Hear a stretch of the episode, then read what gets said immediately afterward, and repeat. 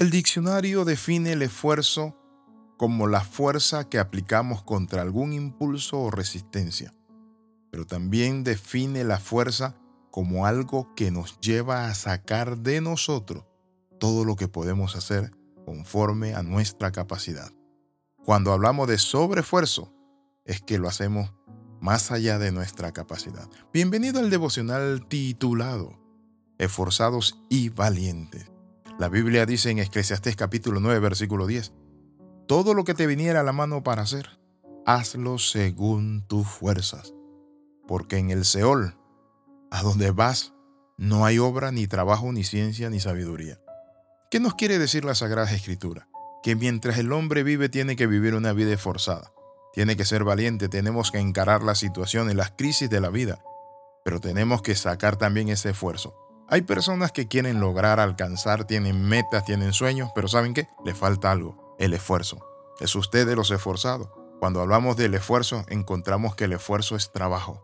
El esfuerzo es insistencia, persistencia, resistencia mantenerse firme y determinado para lograr eso.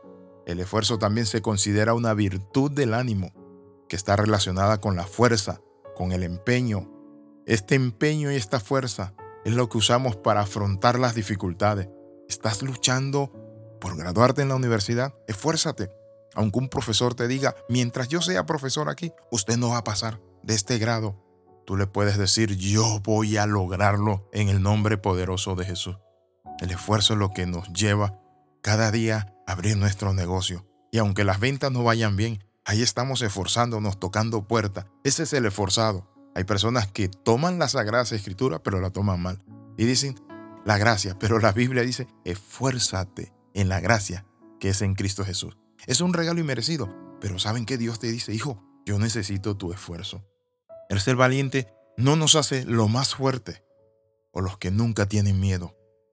Las personas valientes son aquellas que encaran sus miedos, sus temores y deciden ir de frente y caminar sin dejarse avasallar por la circunstancia o la situación. Hablemos un poquito más acerca del esfuerzo. Y puedo decirle algo.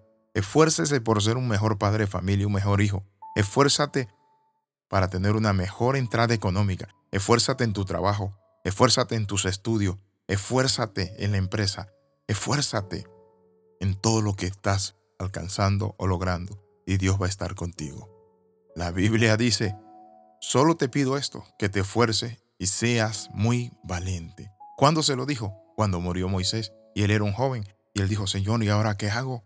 Ustedes han visto el Chapulín Colorado cuando dice, oh, ¿y ahora quién podrá defenderme? Así se sentía Josué. Señor, ¿y ahora qué hago? Se murió Moisés y Dios le dice, como estuve con Moisés, voy a estar contigo. Solo te pido dos cosas, Josué, y es que te esfuerces y seas valiente, porque yo estaré contigo y tú repartirás esta tierra y te ensancharás al norte, al sur y al este. Así que ese mensaje te lo doy hoy. Esfuérzate en tus estudios, esfuérzate en tu trabajo, esfuérzate en tus emprendimientos, esfuérzate como familia, esfuérzate. Dios va a hacer milagros y cosas gloriosas. Persiste, resiste e insiste. Ese es el esfuerzo.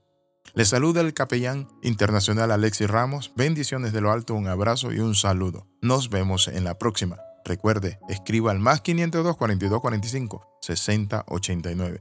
Y usted puede ser parte de este ministerio apoyándonos con sus oraciones, pero también usted puede patrocinarlo. Le bendecimos en el nombre de Jesús. Nos vemos en la próxima.